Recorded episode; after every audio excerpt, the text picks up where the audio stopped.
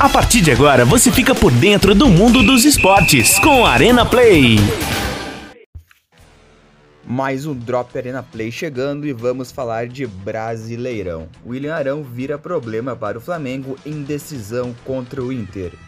Lesão aconteceu em acidente doméstico do volante no banheiro de casa.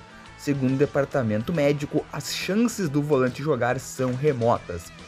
Vale destacar que a equipe gaúcha também vai desfalcada do zagueiro Vitor Cuesta, punido com o terceiro cartão amarelo.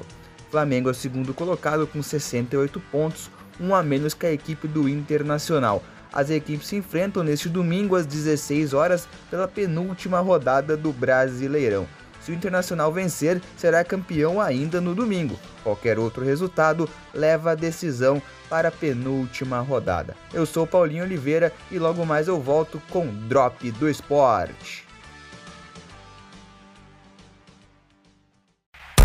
Play Studio. Play Studio. A rádio do seu jeito.